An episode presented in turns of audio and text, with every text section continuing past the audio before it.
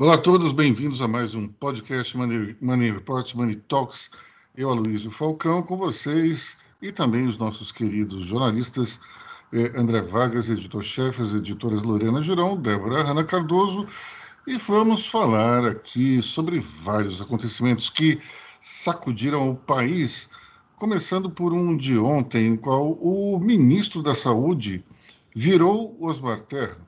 O negacionismo baixou com tudo no ministro Marcelo Queiroga e ele resolveu acatar uma sugestão do presidente Jair Bolsonaro que dizia precisamos ver direito essa história aí da vacina dos, dos adolescentes. E daí, de uma hora para outra, o Ministério da Saúde resolveu proibir a vacinação de quem tem entre 12 e 17 anos. Bom, é, e o presidente também afirmou que a OMS não aconselhava esse tipo de vacinação. O que não é bem assim, né? A OMS diz que os grupos prioritários têm de ser aqueles mais velhos ou então quem está quem tem algum tipo de comorbidade, reservando ao final da fila quem tem entre 12 e 17 anos em nenhum lugar está escrito que não há uma recomendação para se vacinar adolescente. Então, é, o ministro é, é, entrou para a galera dos negacionistas e incorporou um Osmar Terra rápido e básico. Com isso, nós temos uma situação muito esquisita. A Anvisa recomendando a vacinação dos adolescentes, o Ministério da Saúde na outra ponta, e o que é mais interessante, os estados divididos, seis estados, seis unidades da federação, é, seguindo o, a orientação do Ministério e os demais não. Aqui em São Paulo, por exemplo, o governador João Dória afirmou que iria continuar vacinando os adolescentes. E eu gostaria só de dar um depoimento aqui. É, fui ao dia, fui ao SUS no dia 9 e vacinei minha filha de 13 anos, que ficou felicíssima de ter sido vacinada. É, a gente fica pensando, ah, mas é, que tipo de, de é, evidências que o ministro diz estar esperando? Bom, não tem nenhum tipo de evidência. Né? Vamos primeiro lembrar que essa vacina, antes de ser aprovada, não só pela Anvisa, mas também FDA e outros órgãos sanitários é, espalhados pelo mundo, ela foi é, testada em mais de 10 milhões, se não me engano, de, de adolescentes. 10 ou 40 milhões, agora me perdi, André Vargas. Você lembra desse número? 10 milhões. 10 milhões. Já é campanha mesmo. Enfim, nós temos, nós temos uma massa de 10 milhões de jovens que foram vacinados e testados, acompanhados não aconteceu nada, pessoal. O que, que é isso? É dessa altura do campeonato, vai voltar tudo para trás. André. O que aconteceu é o seguinte: houve a morte de um adolescente num período um pouco após a vacinação. Esse falecimento uh, não está, não há nada que comprove que o falecimento desse adolescente está conectado à vacinação. Isso tem que ser investigado. Se houvesse alguma evidência mais firme de que essa morte estava conectada à vacinação, tipo, o cara tomou a vacina, caminhou 20 metros, começou a ter uma reação alérgica, algo do tipo, seria diferente. A morte desse adolescente não está diretamente correlacionada e tem que ser investigada sim. Porém, esse tipo de situação, é, ele não aciona o protocolo de cancelamento da vacinação para determinado público. Se, se fosse mais evidente, certo, que esse falecimento estava relacion, está relacionado com a vacina, aí tudo bem, você, há um protocolo para isso. Tudo isso é mapeado. Agora, Bolsonaro, que estava paz e amor, estava há uma semana sem causar, tirou da cartola isso eh, e além de toda essa celeuma, o que nós temos é o seguinte: vários estados já estão com a vacinação de adolescentes em andamento. você cria um baita de um... É muito fácil para o Estado, que ainda não começou a vacinação dos adolescentes, parar. Estados que, como São Paulo, como Maranhão, é, é você cria um problema político ali. E, e assim, é, aí eu vou dar, a título de opinião barata, a minha opinião e mais um passo de metrô, você sai daqui da Zona Oeste e vai até o Itaquerão. Não vale nada, a minha opinião. A impressão que eu tenho é que o, o, o ministro Marcelo Queiroga, ou melhor, o ministro Queiroga Terra, ele entrou nessa discussão para perder. Eu tenho uma tese que o, que o, que o Queiroga é, o, é o, o insider da ciência dentro do governo. Estou defendendo o Marcelo Queiroga. Então a impressão que eu tenho é assim, ele entrou nessa para perder, porque a OMS é contra, a Anvisa é contra, as sociedades, a, a, SBI é contra, tem uma outra a, associação de infectologistas que eu recebi agora há pouco um comunicado deles, é, são contra essa decisão do governo.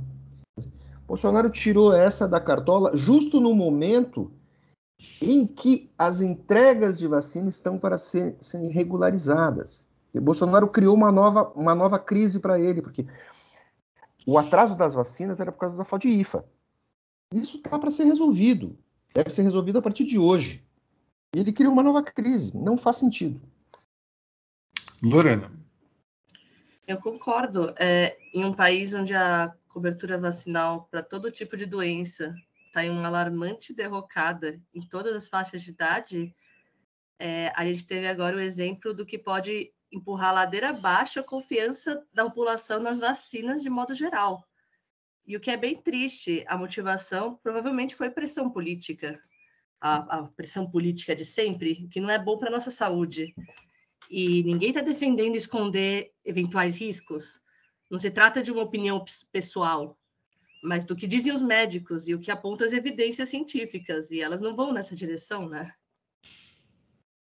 Débora? Vale lembrar, quero puxar um pouco o que o André falou sobre tem estados que a vacinação de adolescentes já estão em curso e não se pode parar agora, principalmente nesses estados, a, a, a vacinação, porque o próprio, o próprio MS fala que e, essas vacinações e, essa, e esses lugares onde há esse escuro vacinal são ambientes propícios também para o surgimento de variantes.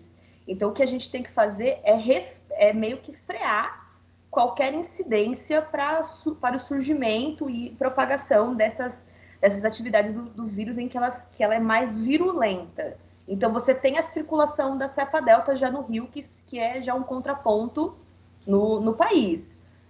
A cepa delta já está em São Paulo, mas não está surtindo tanto efeito ainda, e esperamos que não aconteça. E a gente não quer que essa cepa se propague no resto do país.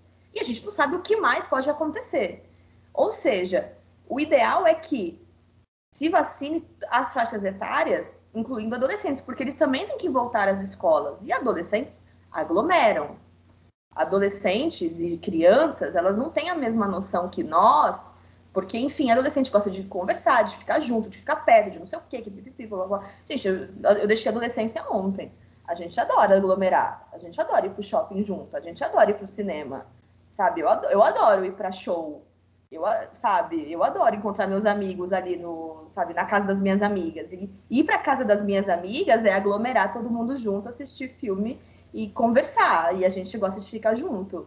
Então, assim, adolescente gosta de ficar perto. E adolescente não tem essa noção de distanciamento social, porque a gente perde a noção muito rápido. Então não vai ficar, não é essa coisa assim, ai amiga, vamos fazer aquele distanciamento social de um metro para ficar junta esse distanciamento social dura na, no fim dessa frase. Aí tá bom, mas vem aqui tirar uma foto pra gente marcar esse momento junto. Aí, amiga, tira a máscara pra gente.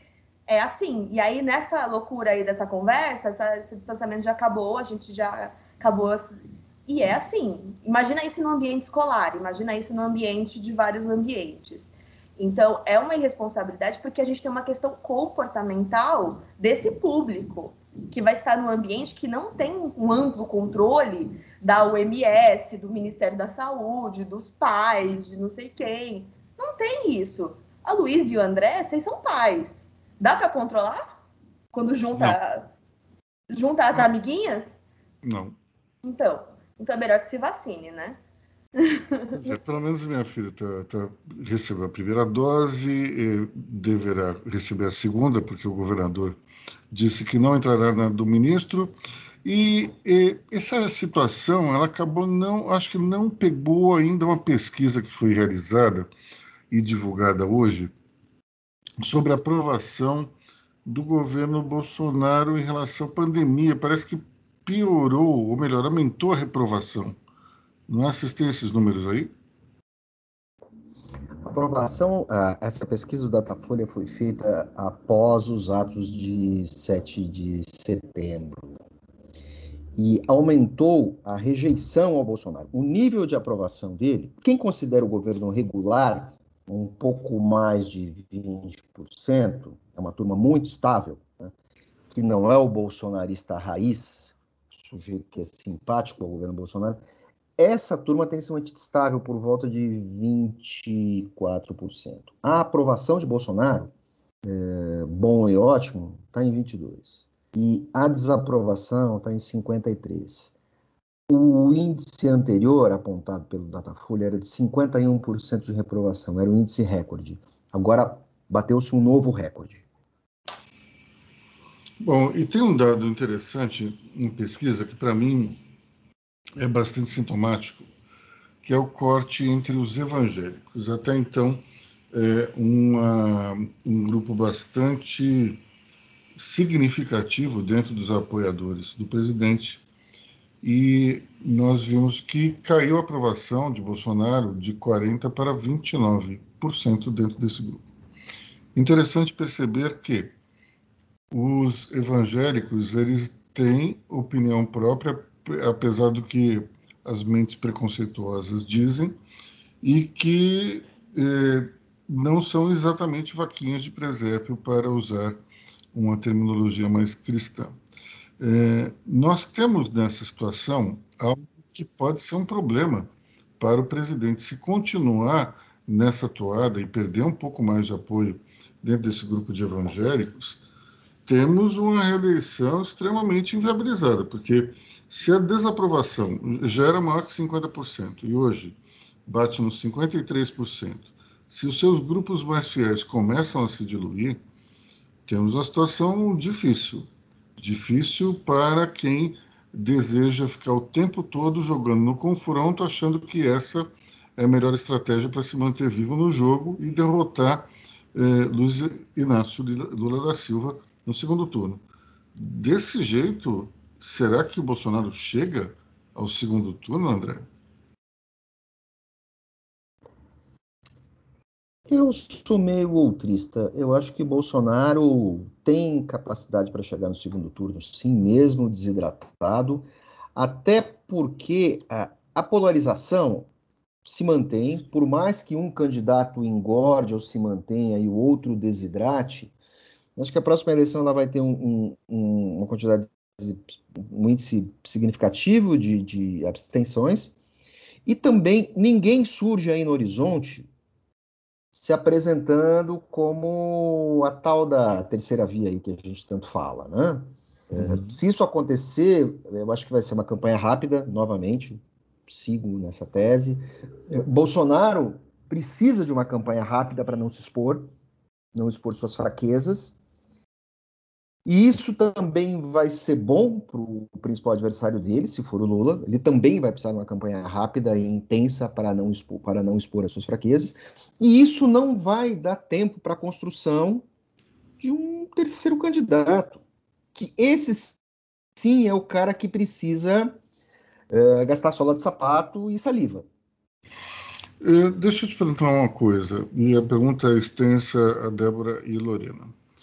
Vocês, se estivessem na pele de um candidato terceira via, vocês criticariam mais Bolsonaro ou Lula? Qual seria o caminho para crescer eleitoralmente? Bater em quem, preferencialmente?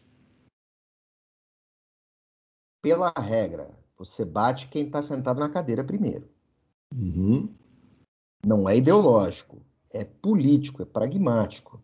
Você bate em quem está na cadeira porque as ações do governo vigente são as ações que impactam na vida das pessoas. Você tem que as pessoas querem resolver questões imediatas: emprego, salário, educação e no Brasil de hoje, Brasil de agora, saúde também. Ainda que a questão da pandemia esteja mais ou menos equacionada, depois eu quero fazer umas observações sobre a pandemia que surgiram aí no plantão uh, da semana passada, mas eu acho que é isso, você tem que bater em quem está no poder, que é a questão imediata. E depois, quem está do outro lado, você bate, mas não bate tanto, porque você tem que construir alguma ponte. Só que uh, o principal de tudo é que eu não vejo ninguém dessa tal terceira via, tem, sei lá, se você for contar ferro e fogo, deve ter uns 10 caras. Se tem 10, não tem um. É, ninguém está fazendo palestra, fazendo caravana, caminhando, subindo em caixote, ninguém está fazendo nada, está todo mundo muito preguiçoso. Débora?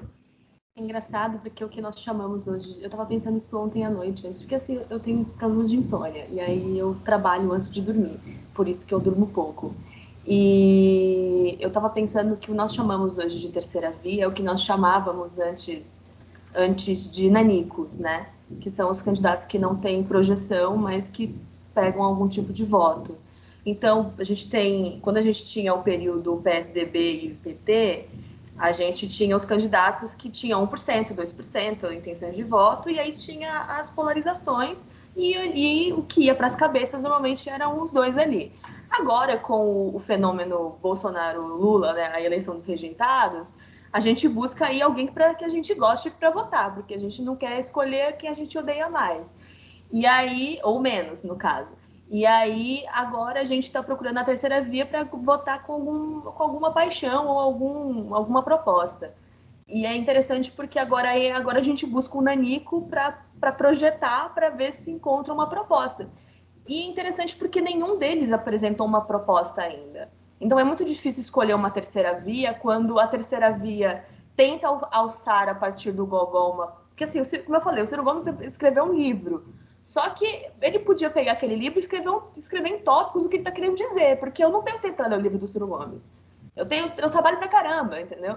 E eu acho que o brasileiro médio também não está com tempo para isso.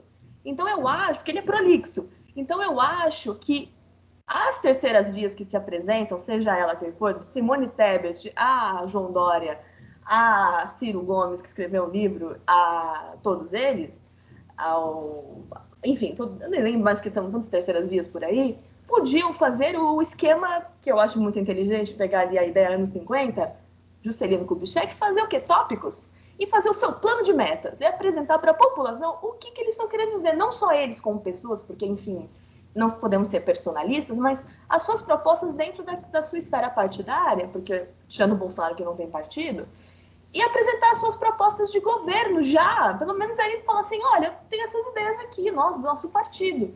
Porque é muito difícil você se apresentar como terceira via se você não está me apresentando nada. Eu preciso de um projeto de país. Porque agora a gente só tem um país perneta, a gente tem um país que está aí, sabe, navegando sem rumo. Eu preciso de um, uma proposta de país, eu preciso de um país, eu não preciso de uma proposta de governo, de uma proposta de Estado. Daqui para frente a gente vai para onde? Porque eu tô num, num, num, barquinho parada. Eu preciso de uma proposta. Eu não, eu não tenho como escolher uma terceira via a partir de um rosto bonito ou de uma entrevista na Globo News. Não, não é assim que se escolhe um candidato. Então é mais ou menos por aí. Então, por hora, as terceiras vias vão continuar com 1%. Lorena? Eu concordo com os dois, com o André e com a Débora. É, eu não vejo nenhuma força, assim, muito grande da terceira via ou dos nanicos, que eu também não sei como que se chama mais. É, assim como o André disse, eu acho que a solução mais inteligente para quem quer se candidatar é atacar quem está na cadeira, né?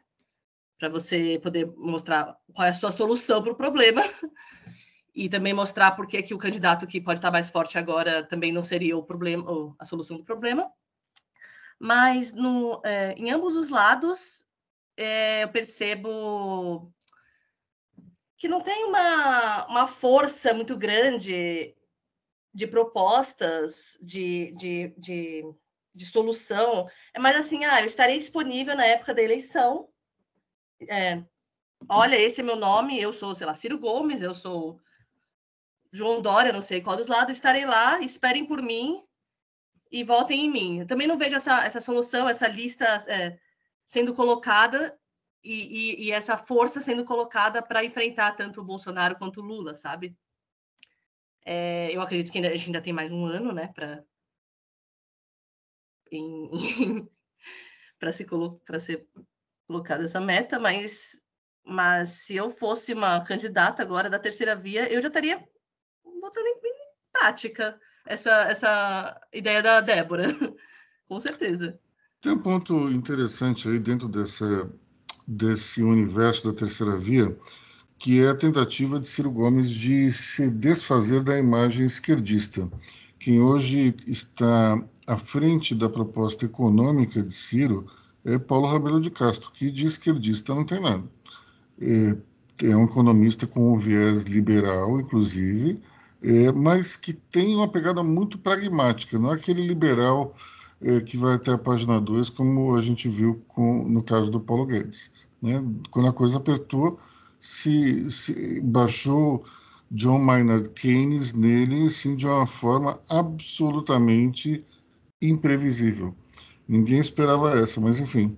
É, falando nisso, é, Paulo Guedes instituiu um IOF sobre, no mercado financeiro, aumentou a alíquota, é, mais uma vez tomou uma atitude antiliberal. Confere? Quem fala sobre isso? Cheque, exatamente, exatamente. O governo está empenhadíssimo em manter o Bolsa Família e Paulo Guedes e o executivo novamente atropelaram o Congresso, apresentaram essa medida, que vai ser alvo de uma série de críticas, porque isso não estava no radar. Paulo Guedes estava discutindo precatórios, a questão precatórios e teto, para poder aumentar o Bolsa Família. Até aí, tudo bem, foi isso que ele falou uh, no evento do BTG Pactual, que foi Débora, cobrimos semana passada. Segunda-feira? Que... Não, terça-feira. Terça-feira. É, essa terça-feira. É, e de repente, e de repente, é, o governo vem com essa. Quer dizer, é, o governo está acabando com toda a previsibilidade. Isso não é nada bom. Né? Eu fico imaginando você falou agora do Paulo Ravel de Castro, que eu conheço, entrevistei algumas dúzias de vezes. Essa altura do campeonato, Paulo Ravel de Castro já teria mandado alguém esvaziar as gavetas dele no ministério, porque ele não iria ficar para esvaziar as gavetas. Aliás, ele nem iria trabalhar jeito. Ele ia dar uma coletiva na casa dele e ia dizer: Ó, não brinco mais desse jeito. Isso seria algo típico de Paulo Rabelo de Castro. Olha, só Sujeito que eu respeito muito. Débora, antes de passar para a Débora fazer um comentário, tem, tem ministros que fazem qualquer coisa para se manter no poder. É impressionante. Então, eu lembro que um amigo que tinha feito parte da primeira, primeira equipe do Plano Cruzado, ele falava que um dos ministros ali, ele tinha, ele era constantemente esvaziado pelo presidente José Sarney e eu comentando com ele, falei assim, mas que coisa feia, o sujeito não pede demissão. E daí ele falou assim, não, você não está entendendo. O apego dele com o cargo é tão grande que se, se ele chegar, se o presidente chegar para ele e falar assim, olha, a sua, você não tem mais sala, agora a tua mesa vai ficar aqui no, no, no corredor, mas você continua ministro, tá? Aí ele ia falar, ok, vamos nessa. Então, a impressão que me passa do Paulo Guedes é uma, uma espécie de reedição aí do que aconteceu no plano do plano cruzado com, com esse auxiliar do presidente, porque é, ele tem uma fixação ali do poder que me parece exagerada. É, qualquer outro economista, como por exemplo o Paulo Rabelo, já teria saído, já teria ido embora, é, porque é, a gente, eu sinceramente nunca vi uma guinada tão grande em termos de condução econômica como a gente vê nesse governo. Ele começou de um jeito, ele está de outro totalmente diferente. só que é o mesmo titular da economia. Isso é extremamente preocupante. Agora, é, existem pessoas dentro da equipe que ainda são bastante capazes e que têm condições de fazer um bom trabalho. A questão toda é quando o chefe é, de governo joga uma missão que é eu preciso ampliar o Bolsa Família, família e arrumem esse dinheiro de algum lugar, aí fica complicado. Milagre essas pessoas que são competentes não vão fazer. Em algum momento você vai ter um problema. Agora, eu acho muito ruim para a biografia do Paulo Guedes é, aumentar a IOF, dizer que vai dar cano no precatório. Ele está entrando por um caminho perigoso para quem vai sair do governo em algum momento e ele vai para o mercado. Então, ele vai ser o quê? Um ex-ministro, nunca mais vai operar. E eu acho que a pessoa tem que ter um mínimo de sintonia com a sua biografia. E, infelizmente, a biografia do, do ministro está sofrendo bastante um, um, desgaste muito muito pronunciado, enfim. É, voltando à questão, Débora quer falar mais alguma coisa? É interessante essa questão do, do auxílio e tudo mais, é que ele falou desde o evento do Expert XP que o auxílio estava no orçamento do, do, do governo. Eu acho muito curioso, porque essa coisa de aumentar o auxílio até então não estava até virar uma questão. Porque lembra que a gente tem o teto de gastos, enfim, aí teve o auxílio emergencial, aí teve um monte de gasto a mais por causa da pandemia que não estava no radar.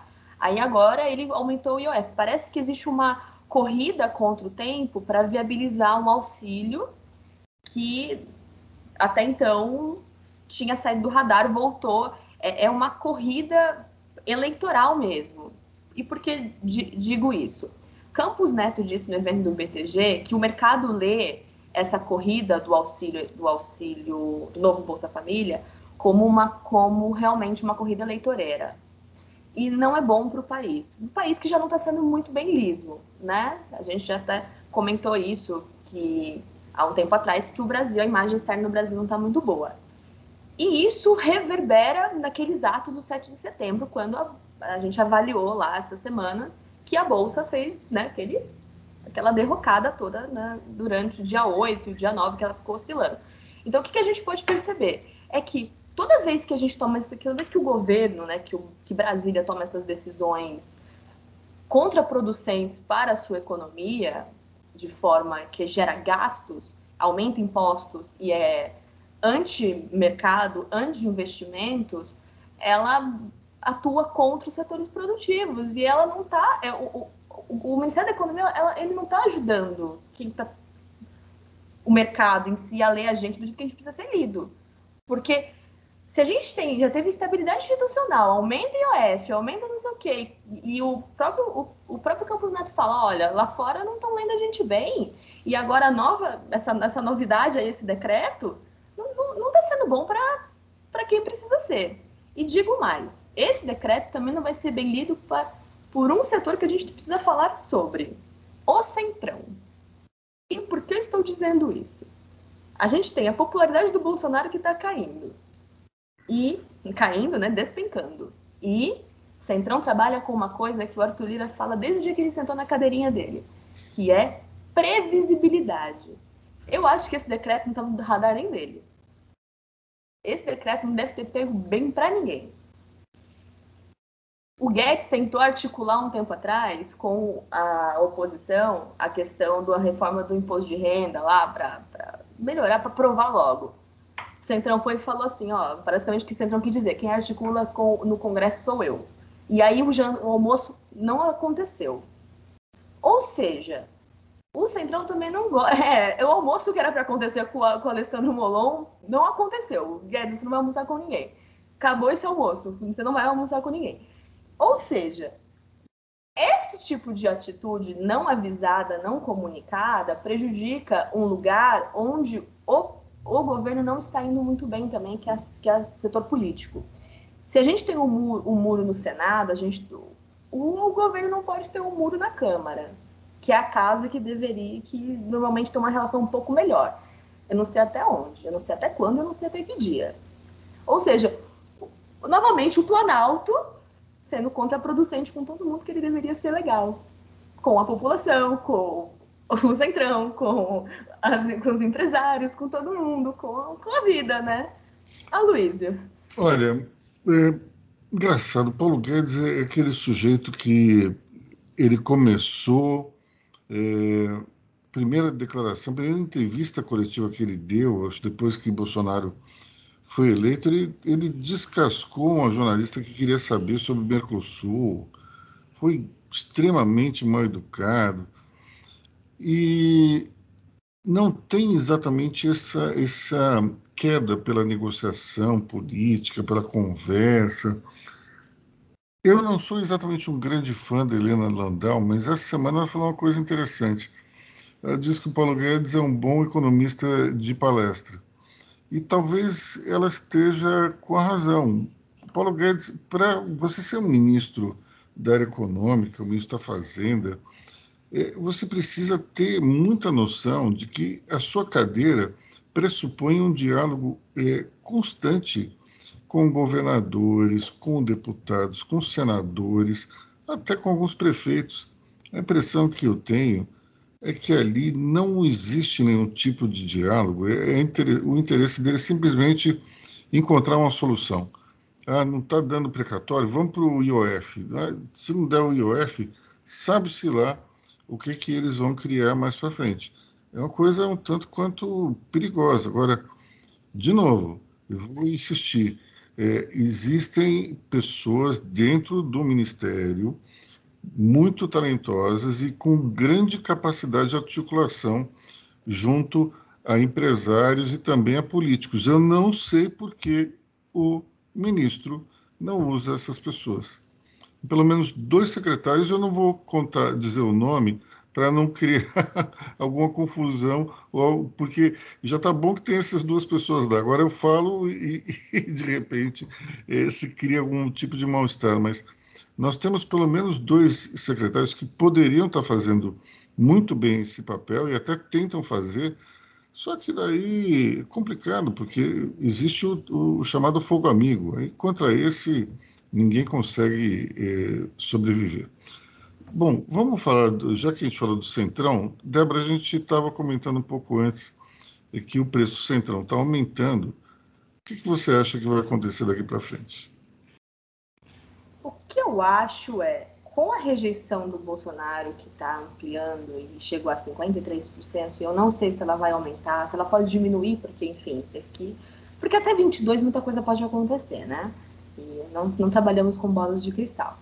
Mas trabalhamos tentando ler o Centrão, este grupo político que, que muito me interessa. Porque é o grupo que faz a casa andar, é o grupo que aprova as, as matérias e é maior, o maior grupo político desse país.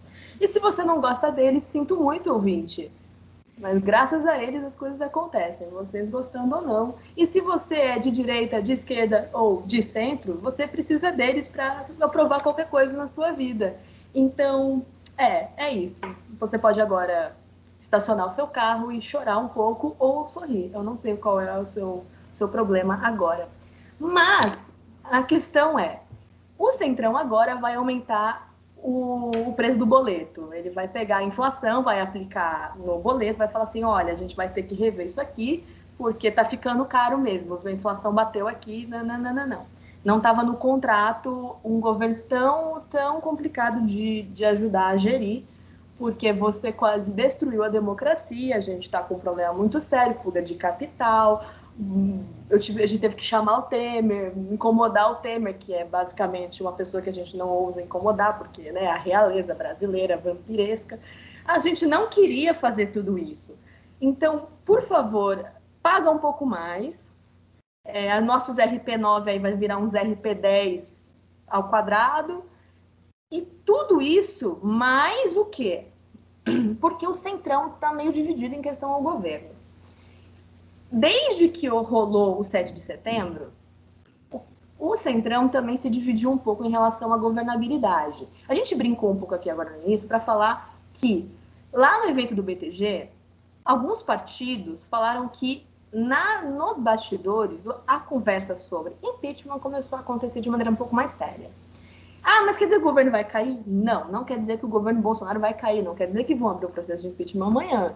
Mas quer dizer que não há mais tanta disponibilidade para um apoio tão abrangente para com o governo. Então, matérias como reformas, reformas estruturais, essas coisas lindas e maravilhosas, podem ter mais problemas para aprovar. E a gente já tem aquele muro no Senado que a gente falou no programa passado que pode complicar mais a vida do governo. Aquele muro que fez o Ciro Nogueira virar ministro da Casa Civil e que está tendo que trabalhar bastante. Ciro Nogueira nunca trabalhou tanto na vida dele como está tendo que trabalhar nesse governo. Você imagina o pobre do Ciro Nogueira. Ele vai terminar esse governo falando chega. Ele vai ser o primeiro... Hoje tem uma frase dele, na, eu não lembro agora se é no painel da Folha se é no radar da Veja, dizendo que ele, ele, ele percebe que ele manda muito, mas ele achou que ia mandar mais. Para você ver, né?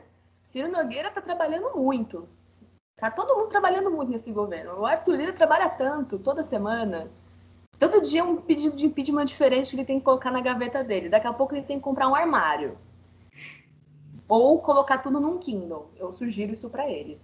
Sabe? Pegar e, e, digitalizar. Facilita. Bom, e temos aí no, no governo, para a gente encerrar o nosso podcast de hoje, é uma questão em torno dos combustíveis. Nossa.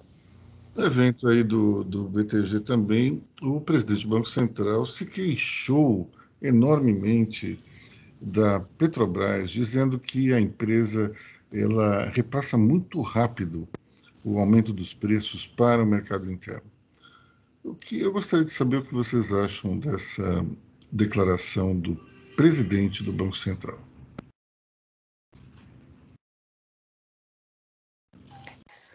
Conversa para boi dormir. Muito bem. E como toda conversa para boi dormir, ela entra por um ouvido e sai pelo outro.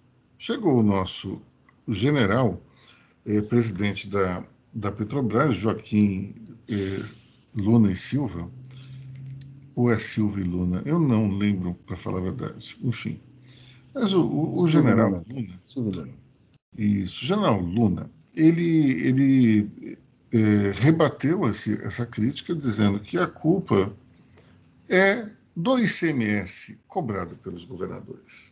Muito interessante porque o ICMS ele, ele é uma alíquota única e já faz um certo tempo, quer dizer, aqui em São Paulo pelo menos, ela é igual desde 2015 e a participação dessa alíquota no preço final nos últimos três anos caiu em um ponto percentual, então não é exatamente o, o ICMS que faz o preço aumentar. O que faz o preço aumentar? O dólar e o preço do combustível no mercado internacional.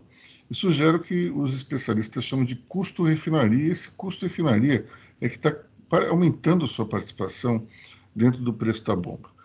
E esse tipo de situação não dá para dizer que tem uma culpa. Alguém é o responsável, é o mercado que está aumentando esses preços e o dólar também está inflando, tá inflando essas cotações. Então, não tem exatamente muito o que fazer. Agora, o que é surpreendente é o neto de Roberto Campos dizer que é, a Petrobras está repassando rápido demais. Quer dizer, você faz o jogo do livre mercado, você leva um tapa do neto do grande defensor brasileiro do livre mercado, já não se fazem mais Robertos Campos como antigamente, né? O presidente da Câmara disse no Twitter, muito caro. Eu acho principal... Fala, André. O principal é a questão do câmbio. O preço do petróleo em si, ele não está oscilando. E, e se o o, o, valor do petróleo cair muito, eh, inviabiliza o principal ativo da Petrobras, que são as jazidas no pré-sal, que são muito lucrativas, porém elas precisam eh, de um, um, um piso, preço da commodity, alto, porque essa exploração é muito cara. Se, se, se o preço do petróleo cair abaixo de 45, alguns anos era isso, isso também varia muito por causa da tecnologia aplicada. É, inviabiliza a pré-sal. A questão toda é câmbio.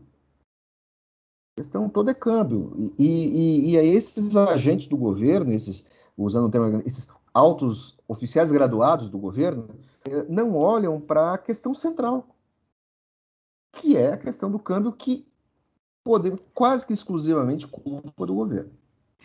E nesse caso, a gente pode dizer tem uma parte do câmbio que é devido a uma insegurança que se cria por conta do cenário político, porém, outra parte se criou lá atrás com os juros baixos demais. É, é, é uma conta meio que óbvia. Quando você abaixa muito o, o juro, você oferece um, um caminho para que ativos de risco cresçam, especialmente é, você também estimula que os investidores internacionais saiam daquele país investindo em renda fixa e vão para outros que estão oferecendo taxas maiores.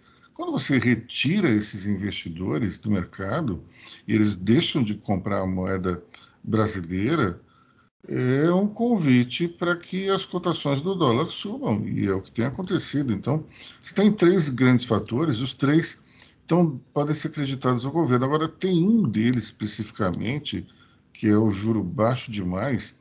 É, agora, seria que está perdendo da, da inflação muito feio.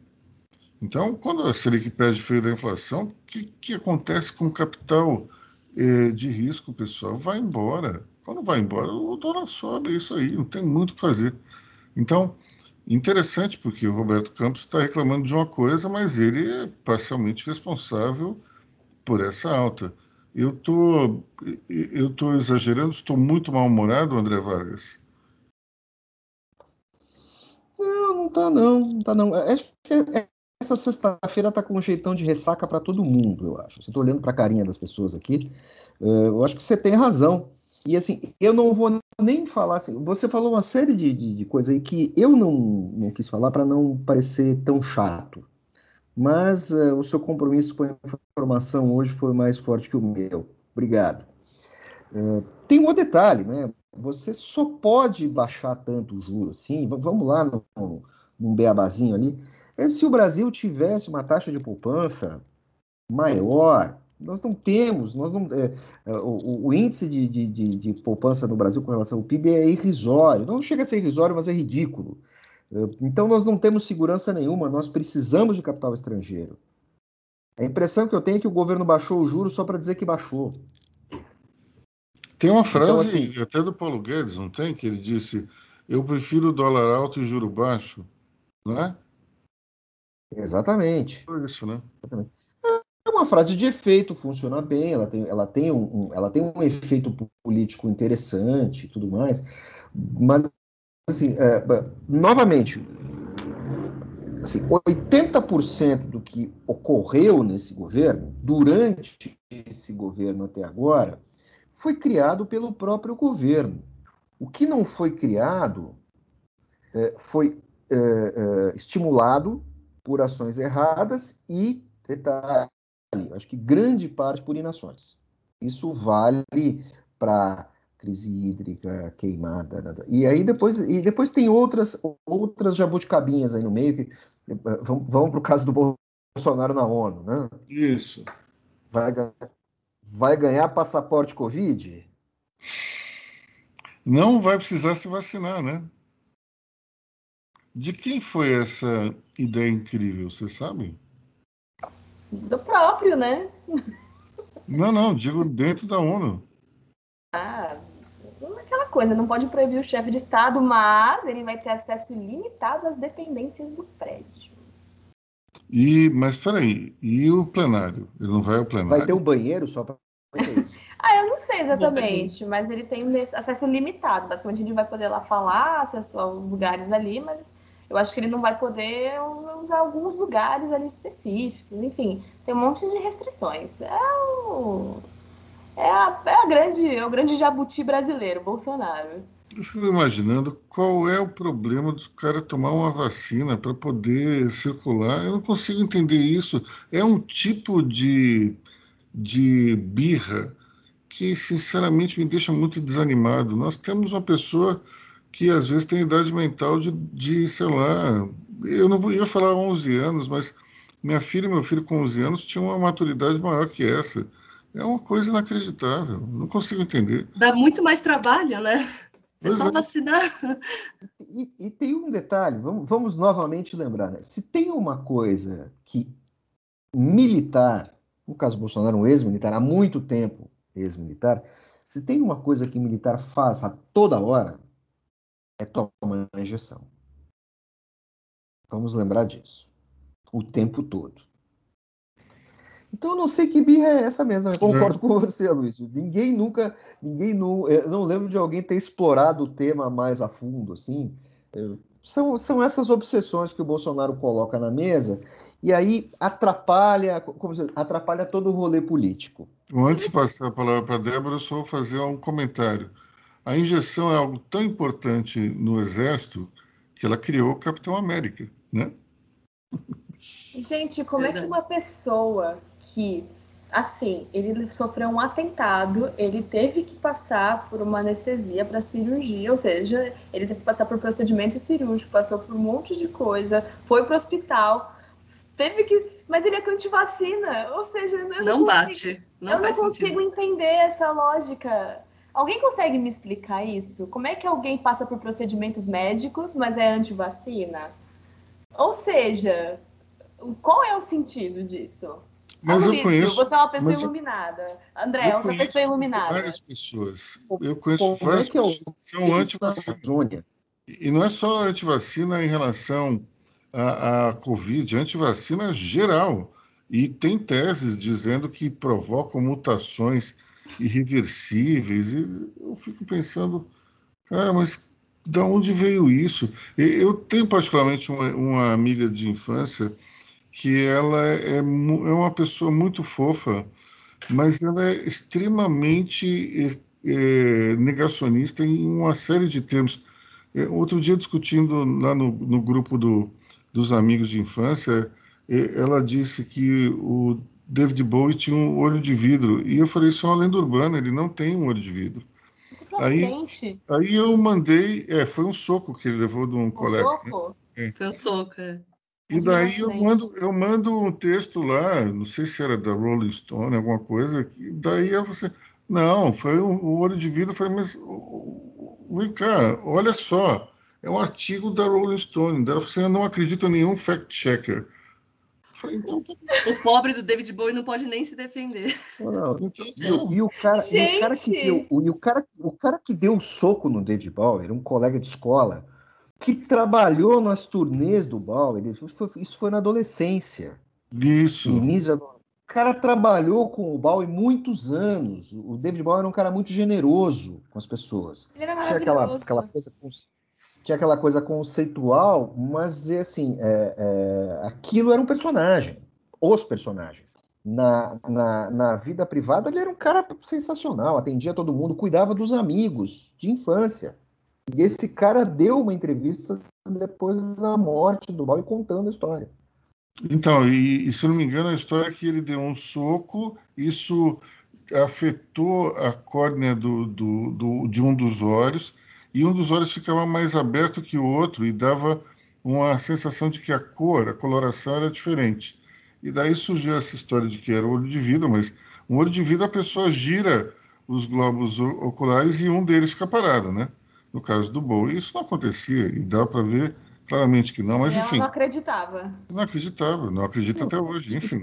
Então e, tá e bom. foi uma briga, e foi, e foi uma briga de adolescência por causa de um irmão. O Bowie tinha um irmão mais velho que tinha alguma deficiência, alguma coisa assim. O cara tirou um sarro eh, do irmão do Bowie ou de um primo, alguma coisa assim. E o Bowie foi tirar satisfação. O cara era maior, deu uma porrada nele por briga de Eu adolescente. tenho uma pergunta provocativa aqui no final desse programa. Qual é o fake news favorito de vocês?